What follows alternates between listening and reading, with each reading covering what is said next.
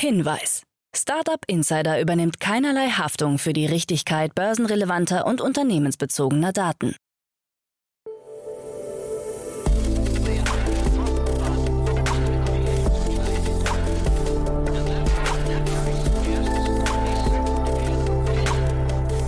Startup Insider Daily. Morgen Update. Einen wunderschönen guten Morgen und herzlich willkommen zu Startup Insider Daily. Mein Name ist Jan Thomas. Heute ist Donnerstag, der 24. Februar. Ja, das sind heute unsere Themen. Revent verkündet sein Final Closing. Details zur Geiselnahme im Amsterdamer Apple Store. LinkedIn gründet sein eigenes Podcast-Netzwerk. Weiterer Ärger für Donald Trumps Truth Social. Und Virgin Hyperloop entlässt die Hälfte seiner Mitarbeiter. Heute bei uns zu Gast im Rahmen der Reihe Investments und Exits ist mal wieder Jenny Dreier von Equity Ventures. Ja, und wir haben zwei tolle Themen besprochen. Zum einen eine digitale Universität und dann zum anderen ein digitales Beerdigungsunternehmen. Kommt sofort nach den Nachrichten mit Anna Dressel, aber wie immer der kurze Hinweis auf die weiteren Folgen heute. Um 13 Uhr geht es hier weiter mit Christian Rahn. Er ist der General Manager Deutschland bei Otovo und das ist ein Unternehmen, das im Solarbereich unterwegs ist und äh, ja, man kann sagen, Solarinstallateure vermittelt und auch Solaranlagen vertreibt kommt ursprünglich aus den Nordics, aber hat gerade den Schritt nach Deutschland gewagt. Und Christian hat, wie gesagt, die Rolle des General Managers hier. Und wir haben über die 30 Millionen Euro Runde gesprochen, die das Unternehmen gerade eingesammelt hat. Klingt wirklich sehr spannend. Also reinhören lohnt sich auf jeden Fall. Hat natürlich auch sehr viel mit den Themen Cleantech und Nachhaltigkeit zu tun. Und das ist eine gute Brücke zu der zweiten Folge heute. Um 16 Uhr ist bei uns zu Gast das Gründerteam von Revent. Ihr habt es gerade in den Nachrichten schon gehört. Revent ist ein Impact VC hier aus Berlin Otto Birnbaum kennt ihr natürlich zu Genüge als Experten im Rahmen der Reihe Investments und Exits, aber der Fonds hat jetzt gerade sein Final Closing verkündet und deswegen begrüßen wir heute nicht nur Otto Birnbaum, sondern seine Partnerin Lauren Lenz ist auch bei uns zu Gast. Äh, also beide sind die Founding Partners von Revent und wir sprechen genau über dieses Closing. Wir sprechen aber vor allem im Rahmen der Reihe VC Talk. Ihr kennt die Reihe schon. Wir begrüßen hier einmal in der Woche die wichtigsten VCs in Deutschland und das ist halt eben aus aktuellem Anlass diese Woche Revent. Ist ein tolles Gespräch. Das kommt dann wie gesagt um 16 Uhr und ja, damit genug der Ankündigung. Ankündigungen. Jetzt kommen noch kurz die Verbraucherhinweise, dann kommt Anna Dressel mit den Nachrichten und dann, wie angekündigt, Jenny Dreier von Equity Ventures. Startup Insider Daily. Nachrichten. Revent verkündet Final Closing. Der Berliner Frühphasenfonds Revent verkündet das Final Closing seines Fonds. Dieser umfasst 60 Millionen Euro und fokussiert sich auf Impact-Themen wie Gesundheit, wirtschaftliches Empowerment, Nachhaltigkeit und Future of Food. Die immensen klimatischen und gesellschaftlichen Herausforderungen von heute lassen sich nur lösen, wenn die weltbesten Gründer sich Technologien zunutze machen und skalierbare kommerzielle Unternehmen aufbauen, die eine nachhaltige und bedeutende Wirkung erzielen, so Revent in einer Pressemeldung. Der Fonds wurde im vergangenen Jahr von Otto Birnbaum und Lauren Lenz gegründet. Zu den Investoren gehören Konzerne wie die Otto Group und Bayersdorf sowie Privatpersonen wie Verena Pauster, Sascha Konietzke, Florian Heinemann und Louis Hahnemann. Österreicher soll hinter 10 Milliarden Dollar Hack stehen. Das Forbes-Magazin hat möglicherweise einen der größten Kriminalfälle in der Geschichte der Kryptowährungen gelöst. Dabei geht es um den legendären The DAO-Hack aus dem Jahr 2016. Damals wurden 3,64 Millionen Ether gestohlen, nach heutigem Kurs ein Gegenwert von etwa 10 Milliarden US-Dollar. Bisher konnte der Dieb nicht identifiziert werden. Das Forbes-Magazin behauptet nun, den Täter gefunden zu haben. Dabei handele es sich um den österreichischen Programmierer Tobi Höhnisch. Diesen hat Forbes mit einem Forensik-Tool von Chainalysis identifiziert. Der 36-Jährige wuchs in Österreich auf, ist dann aber nach Singapur ausgewandert. Bei The DAO handelt es sich um eine dezentrale autonome Organisation DAO, deren Idee ein Venture Capital Fonds ohne Management war. Höhnisch habe die Smart Contracts von The DAO manipuliert, sodass er die Konten der Nutzer leeren konnte, ohne dass deren Kontostände die Abbuchungen anzeigten. Geiselnahme in Apple-Geschäft. Am späten Nachmittag ist es gestern im Amsterdamer Apple Store zu einer Geiselnahme gekommen. Der Täter, laut Polizei ein 27-Jähriger aus Amsterdam, verschanzte sich mit zahlreichen Kunden und Mitarbeitern als Geiseln in dem Laden. Der Mann hatte den Apple Store mit Tarnanzug und Sturmhaube betreten und war mit einer Pistole, einer halbautomatischen Waffe und einer Sprengstoffweste bewaffnet. Laut Medienberichten sind während der Geiselnahme Schüsse gefallen. Um 22.45 Uhr gab es ein Update. Dabei hat einer der Geiselnehmer offenbar versucht zu türmen, wurde jedoch von einem Polizeiauto überrollt. Zuvor hatte er damit gedroht, sich in die Luft zu sprengen, sollten ihm nicht hunderte Millionen Euro Lösegeld übergeben werden. Der Apple Store befindet sich mitten in einem belebten Ausgehviertel. Amsterdam verbietet neue Quick-Commerce-Warenlager. Nachdem wir gestern über Gesetzesentwürfe der Stadt New York zum Verbieten für Lieferstandorte der Quick-Commerce-Anbieter berichtet hatten, gehen nun auch Städte in den Niederlanden gegen die Lieferdienste vor. Medienberichten zufolge gab es mehrfach aggressive Auseinandersetzungen zwischen den Anwohnern und den Fahrradkurieren, nachdem sich die Nachbarschaft über Ruhestörungen beschwert hatte. Als erste europäische Stadt hat nun Amsterdam mit Verboten reagiert und verbietet Lebensmittel-Startups wie Gorillas und Flink das Anmieten neuer Warenlager in Wohngebieten und nahegelegenen Einkaufsstraßen. Diese Regel gilt vorläufig für ein Jahr, bis genaue Zonen definiert sind, in denen Depots erlaubt sind. Weiterer Ärger für Truth Social. Das neue soziale Netzwerk Truth Social von Donald Trump gleicht nicht nur Twitter wie ein Ei dem anderen. Auch das Logo wurde anscheinend abgekupfert und sieht dem Logo des britischen Startups Trailer extrem ähnlich. Nachdem die Ähnlichkeit publik geworden ist, hagelt es in den sozialen Medien hämische Kommentare. Trailer hat angekündigt, rechtliche Schritte prüfen zu wollen. Bereits im letzten Jahr wurde True Social vorgeworfen, den Quellcode des Dienstes Mastodon genutzt zu haben. Zusätzlich wurde gestern bekannt, dass True Social entgegen ursprünglicher Versprechen bereits mit der Zensur von Inhalten begonnen hat. Auch wurden mutmaßliche Kritiker der Plattform nicht zugelassen, so etwa der Webdeveloper Matt Ortega, der den Vorgang auf Twitter belegte. Oder auch Stu Peters, ein True Social User, der einen Post veröffentlichte, in welchem er gegen die Erfinder der Covid-19-Impfung wetterte. Sein Post wurde als Sensitive Content markiert. LinkedIn gründet sein eigenes Podcast-Netzwerk. Die Business-Plattform LinkedIn startet ein eigenes Podcast-Netzwerk. Dieses soll sich an ein professionelles Publikum richten und sowohl eigene Sendungen des LinkedIn News Teams als auch Sendungen von Branchenvertretern veröffentlichen. Thematisch befassen sich die Podcasts mit dem Verständnis von Technologie, dem Umgang mit psychischer Gesundheit und Erfahrungen im Recruiting-Prozess. Auch LinkedIn-Mitbegründer und Vorstandsvorsitzender Reed Hoffman wird einen Podcast über persönliches Unternehmertum mit dem Titel The Startup of You beisteuern. Das Podcast-Netzwerk ist mit den anderen Produkten von LinkedIn wie Newslettern, Live-Events, Videos und Posts verknüpft, sodass Gastgeber und Publikum auch außerhalb der Sendungen miteinander ins Gespräch kommen können. Virgin Hyperloop entlässt die Hälfte seiner Mitarbeiter. Das zur Virgin-Gruppe gehörende Mobility-Unternehmen Virgin Hyperloop hat einen Kurswechsel verkündet. Damit verbunden sind harte Korrekturen auf der Kostenseite. Mehr als 100 Mitarbeiter und damit etwa die Hälfte der ursprünglichen Belegschaft müssen die Firma verlassen. In Zukunft wolle man den Fokus nicht mehr auf Personentransporte legen, sondern ausschließlich auf Warentransporte. Die Corona-Pandemie habe die Nachfrage nach innovativen Transportsystemen stark ansteigen lassen, so das Unternehmen. Marktbeobachter vermuten aber eher, dass Personentransporte aus technischer Sicht zu kompliziert sind und eine notwendige Finanzierung bis zur Finalisierung nicht mehr sichergestellt werden konnte. Weiß eröffnet Hauptquartier in Decentraland. Die Kreativagentur der Vice Media Group Virtual Worldwide hat ihr Hauptquartier in Decentraland eröffnet. Entworfen wurde dieses von der Bjarke Ingels Group, deren Architekten auch in der realen Welt bereits einige auffällige Gebäude entworfen haben, etwa The Pyramid in Manhattan und Googles Mountain View North Campus. Das virtuelle Büro von Virtual Worldwide soll als dauerhafter Stützpunkt dienen und als zentraler Knotenpunkt im globalen Team von Virtual fungieren.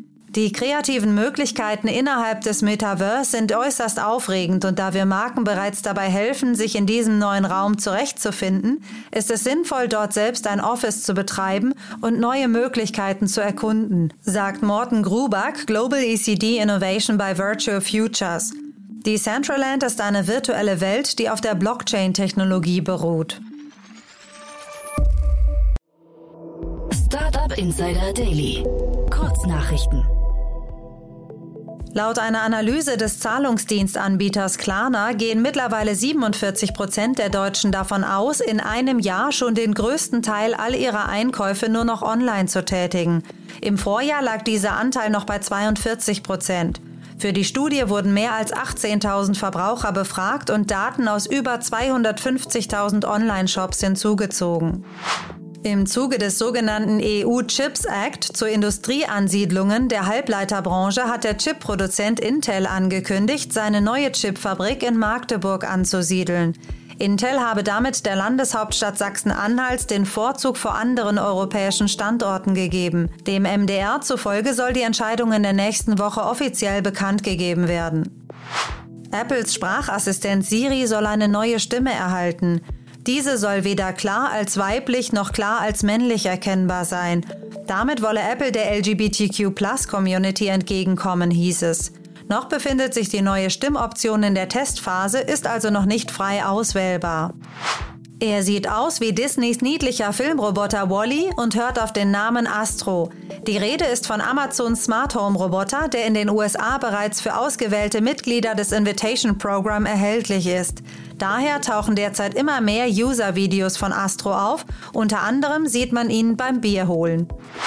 Und das waren die Startup Insider Daily Nachrichten von Donnerstag, dem 24. Februar 2022. Startup Insider Daily. Investments und Exits. Cool. Ja, ich freue mich. Jenny Dreier ist wieder hier von Equity Ventures. Hallo Jenny. Hi Jan, freue mich wieder dabei zu sein. Ja, ich freue mich auch sehr und wir sprechen heute mal über deutsche Themen oder Runden aus Deutschland oder ich glaube so halb Österreich. Ich weiß gar nicht, können, können wir gleich mal gucken, ob es äh, alles rein deutsch ist. Aber ähm, vielleicht bevor wir loslegen, äh, ein paar Worte zu Equity Ventures vielleicht, ne? Gerne. EQT ist äh, mittlerweile der fünftgrößte Investor weltweit, ähm, also insgesamt ein relativ großer Laden. Wir sind mit dem Ventures Fonds sozusagen das ähm, ja, kleinste, kleinste Kind der Familie, ähm, aber mit dem Ventures Fonds jetzt auch schon, ähm, schon sehr, sehr groß, obwohl es erst der zweite Fonds ist, auf dem, äh, aus dem wir jetzt gerade investieren, 660 Millionen groß und wir investieren Multistage, alles zwischen einer und 50 Millionen. Sweet Spot würde ich sagen, ist die klassische Series A, so die meisten Tickets schreiben wir zwischen 10 und 20 Millionen. Da bist du auch oft involviert, ne? Genau, ich bin als äh, Investmentmanagerin für den deutschsprachigen Markt zuständig. Und die Themen heute sind wahrscheinlich beide noch zu früh für euch. Beziehungsweise das eine haben wir, werden wir gleich sehen, ist vielleicht auch gar nicht so ein richtiger VC-Case. Ne? Das ist ja so ein Teil der, der, der, der, Debatte, die wir gleich führen werden. Aber vielleicht fangen wir mal mit äh, Tomorrow's Education an, oder? Gerne. Tomorrow's Education ist eine Universität der nächsten Generation. Ähm, also auch ein Thema mit EdTech, was, was mir persönlich sehr am Herzen liegt. Deswegen fand ich es spannend zu diskutieren, auch wenn es jetzt noch eine frühe Runde ist mit 3,4 Millionen. Ähm, es ist trotzdem ein wahnsinnig spannendes Thema und ähm, auch ein Thema, was natürlich im, im, in den letzten Jahren mit Corona noch viel relevanter geworden ist. Genau, EdTech in dem Fall mit ED geschrieben, also nicht äh, genau. EdTech, ne? man hat ja oft dieses Advertising, die, die, die klingen phonetisch ähnlich, aber genau, also ähm, der, das ist gegründet oder mitgegründet von dem Christian Rebernick, den kennt man ziemlich gut in der Szene, ne? Genau, er war nämlich mal CTO von N26 in den frühen Zeiten und auch sonst sehr umtriebig, aktiver Business Angel und ähm, hat schon einige coole Dinge gemacht. Und jetzt eben AdTech. Genau, AdTech, AdTech mit E. In dem Fall ist es jetzt eine, ähm, eine Universität tatsächlich, in, wo man aber nicht eben über, über ähm, ja, den klassischen Hörsaal oder, oder wie es im letzten Jahr war, einen, einen einfachen Zoom-Raum lernt, sondern die ganze, äh, der ganze Kurs, äh, das ganze Studium ist komplett online, komplett mobil, ähm, sehr, sehr flexibel, personalisiert, ähm, auch nicht rein klausurenbasiert, sondern man macht Challenges, es ist sehr kompetenzbasiert und es ist sehr, sehr nah an der, an der Wirtschaft dran. Also ein extrem cooles Produkt, finde ich. Ja, finde ich auch. Äh, zeitgleich habe ich mich gefragt, ähm, wie groß kann das werden? Also, weil es sehr, sehr teuer erstmal. Ne? Ich, ich habe hier gelesen von 24.000 Euro pro pro, pro äh, ich weiß gar nicht, pro Jahrgang oder so ist das, ne? Und ähm, also das klingt schon nach, nach äh, relativ, nach, nach einem relativ kleinen Kreis, den man adressiert, oder wie würdest du das sehen? Ja, das erste Produkt, ähm, irgendwo muss man ja mal starten. Ich glaube, das erste Produkt, das ist jetzt ein berufsbegleitender Master zum mhm. Thema Sustainability, Entrepreneurship und Technology, den mhm. sie zusammen mit der Uni Wien anbieten. Mhm. Ähm, und genau, das ist das Programm, was, was du gerade beschreibst. Ich glaube aber, wenn man das ein bisschen abstrahiert, ist die, ähm, ist die Vision natürlich einfach das Lernen ins 21. Jahrhundert zu bringen. Mhm. Und ähm, all die Erkenntnisse, auch die in den letzten Jahrzehnten in der, in der Bildungsforschung äh, gemacht wurden, wie Menschen am besten lernen, wie man auch am besten lebenslang lernt, die auch an Studenten heranzu oder Studierende heranzubringen. Mhm. Und ähm, da die, deswegen die Vision ist ja, ist ja noch viel größer und wird, wird am Ende viel mehr umfassen. Nichtsdestotrotz natürlich ein, eine Universität ist erstmal im ersten Schritt natürlich kein klassisches VC-Modell, das stimmt. Mhm. Aber du würdest sagen, oder ich höre zumindest raus bei dir, dass man das in diese Richtung drehen könnte, also dass dann zumindest hinterher der Markt einfach nach und nach irgendwie erweitert wird. Also jetzt gerade mit einem kleinen, kleinen Fokus ähm, sehr spitz in den Markt rein, aber dann irgendwie nach und nach das so groß machen könnte, dass es dann doch ein VC-Case werden könnte, ja? Äh, das ist natürlich die Frage, wie möchte man das aufbauen? Und mhm. ähm, da, da kann ich den beiden jetzt auch nicht, ähm, nicht, nicht ähm, ja, hinter, hinter den oder in den Kopf blicken. Ähm, ich glaube, es kann, kann beide Wege geben. Es kann, ähm, kann der Weg sein, dass man sagt, man möchte da eben ein, zwei Uni-Programme aufbauen. Da gibt es ja äh, auch, auch gute Modelle, ähm, wie man das eben auch ohne viel VC-Geld finanzieren kann. aber wenn ich das richtig verstehe, hat das Team schon den Anspruch, da auch eine, eine sehr, sehr große große und auch ähm, mittelfristig und bis langfristig VC-backed Company draus zu machen. Ja, das ist ja jetzt auf jeden Fall Geld reingeflossen. Ne? Ähm, das kommt aber, glaube ich, primär, oder nee, es ist sogar ein VC dabei, habe ich gesehen, ne? Genau, es ist ein VC dabei, Media Huis Ventures. Ich glaube, ich spreche es falsch aus. ähm, äh, verzeih es mir. Ähm, Emerge Education ist wieder dabei. Die hatten die Runde davor schon gemacht. Ein ähm, Fund aus UK, der sich auf EdTech spezialisiert hat. Und es sind auch einige starke Angel-Investoren, wie zum Beispiel Verena Pauster dabei. Ähm, also einerseits äh, ja, EdTech-Experten und andererseits aber auch, ähm, auch, auch Medienexperten hier.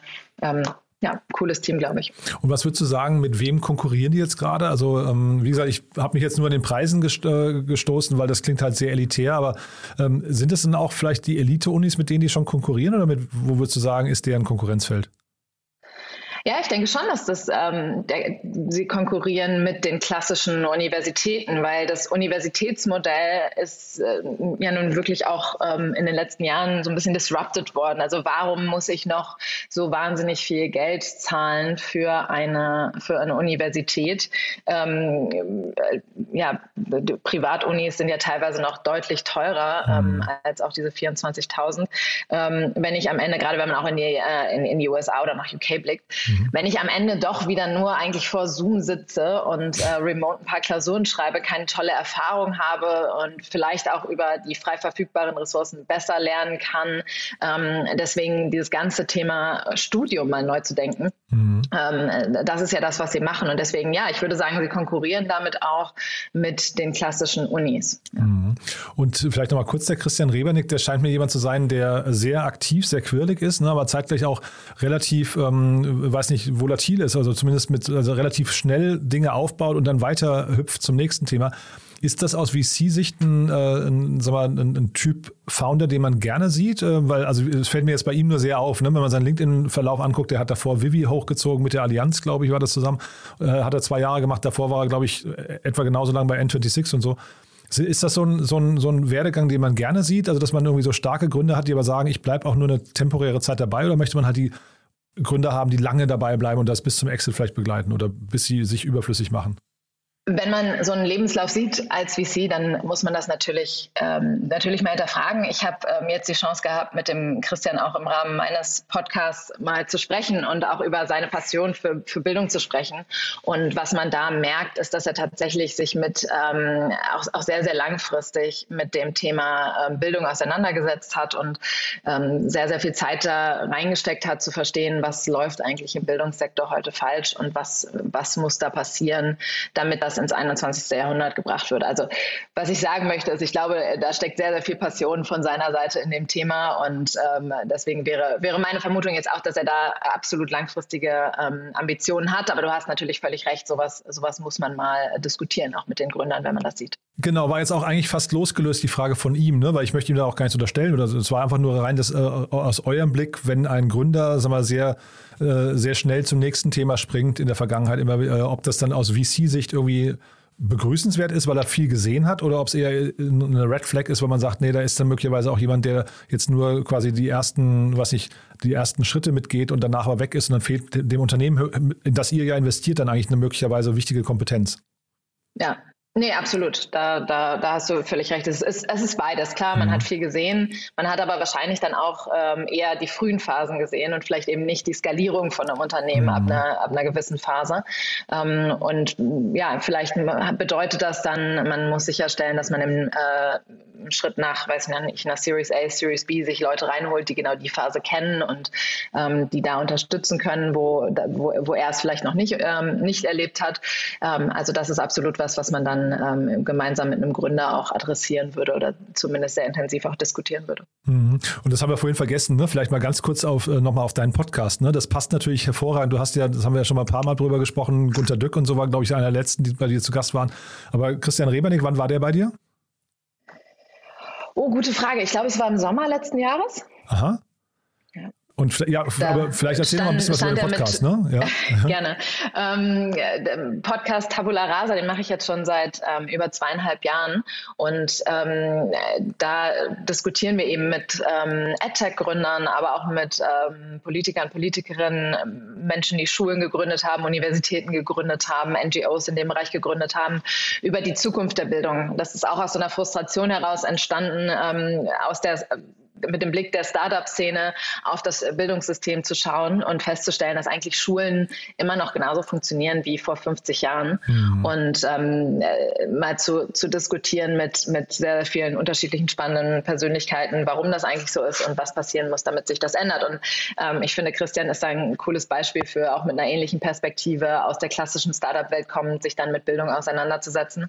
Und ähm, ja, wir hatten ein sehr, sehr cooles Gespräch da mit ihm. Super. Also Tabula Rasa findet man bei Spotify und bei Apple Podcast. Ähm, unbedingt mal reinhören, ist wirklich ganz toll. Dann springen wir noch zum zweiten Thema, das du mitgebracht hast. Ne? Das ist, also da habe ich einen neuen Begriff gelernt, aber überlasse ich dir den vorzustellen, ja. genau, Death Tech war der Begriff, der, der irgendwie fieser klingt, als, äh, als das Thema eigentlich ist. Ähm, es geht um Emora, eine Plattform für Beerdigung oder zum Planen von Beerdigung und ganz konkret auch zum Planen der eigenen Beerdigung. Das ist eine Plattform, die ähm, den, den, den Kunden mit Bestattungsunternehmen, mit, mit Trauerrednern, mit Musikern ähm, und Anbietern rund um das Thema Beerdigung verbindet. Hm. Und es wäre wahrscheinlich wieder so eine von diesen typischen Branchen. Ich meine, es gibt ja ein paar Unternehmen, die in dem Bereich unterwegs sind, aber so eine typische Branche, wo man irgendwie sofort wieder an Zettel und Papier denkt, ne, oder an Stift und Papier äh, und vielleicht Faxgerät und sowas, also ein bisschen so angestaubt vom, vom Grundthema. Also ohne, ich, das ist jetzt aber mein Image von außen, ich weiß es gar nicht im Detail. Äh, absolut. Ich ja. glaube, A, wenig digitalisiert ähm, und, und auch wenn man sich, wenn man sich so Beerdigungsinstitute anschaut, ich finde das immer ganz gruselig. Also das Thema ist natürlich auch, auch, auch, auch gruselig, aber mhm. ähm, wenn man so diese, diese grauen Schaufenster sieht, in denen völlig verstaubte Kunstblumen äh, hängen und, und so ein, so ein grau-beiges Interieur, was nicht so ganz einladend aussieht, dann äh, merkt man, glaube ich, auch, wie viel in, dem, äh, in der Branche noch so passieren kann.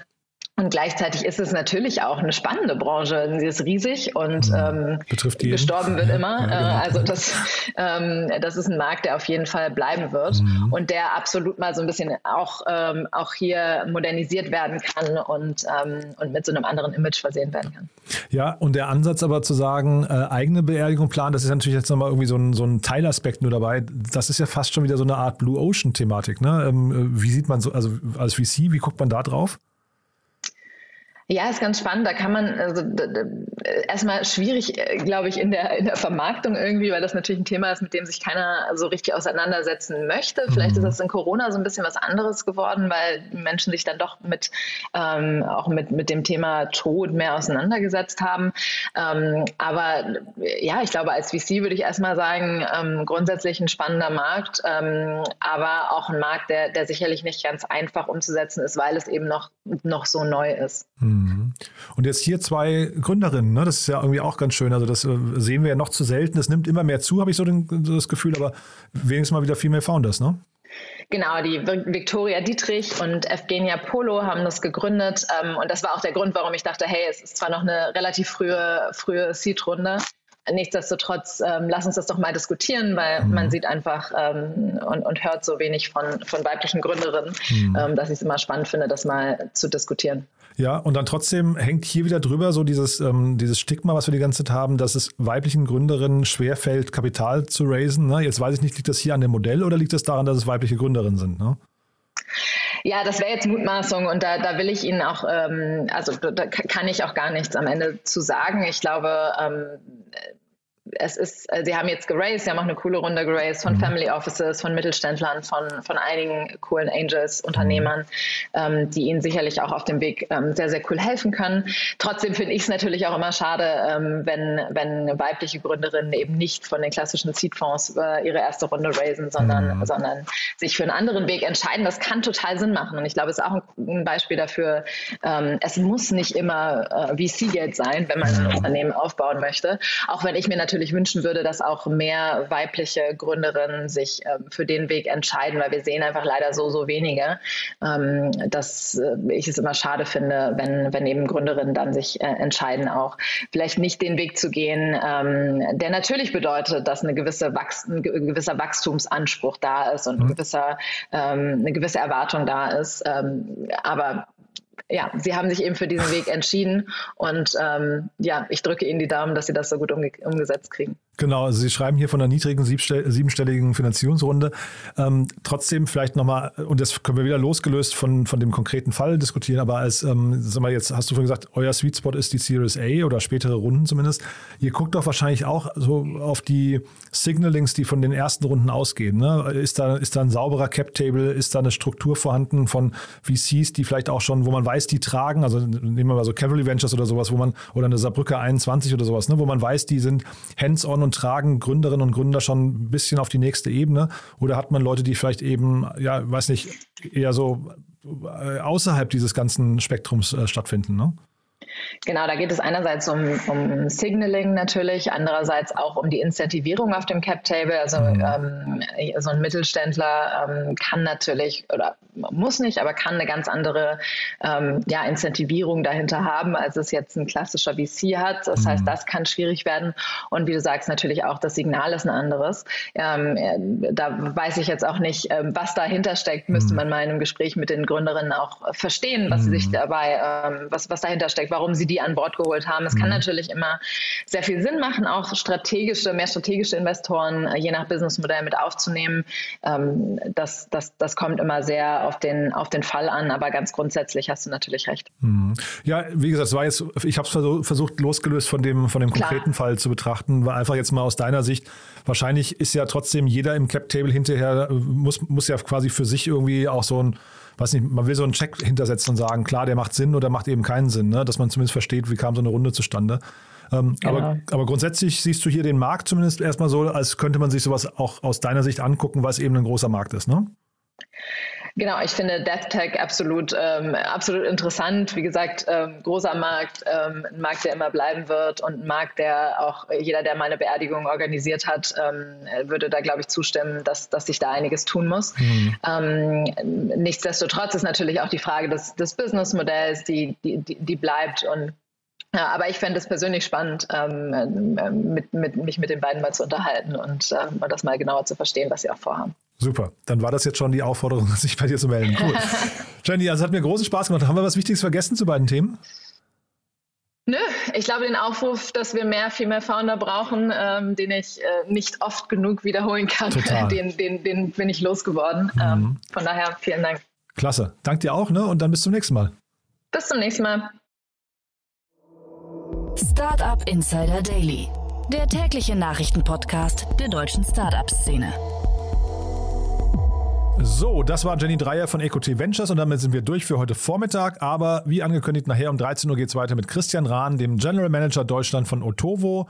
Und um 16 Uhr dann der VC-Talk mit Lauren Lenz und Otto Birnbaum von Revent. Und da sprechen wir vor allem über das Final Closing des aktuellen Fonds, aber wir sprechen eben auch sehr viel über Impact-Themen. Ihr wisst ja wahrscheinlich, Revent hat sich auf die Fahne geschrieben, in Themen zu investieren, die die Welt ein Stück besser machen. Ja, und demnach ein tolles Gespräch, kann ich euch wirklich nur ans Herz legen. Ist ein toller VC. Das dann nachher um 16 Uhr. Bis dahin, alles Gute und euch erstmal einen wunderschönen Tag. Ciao, ciao.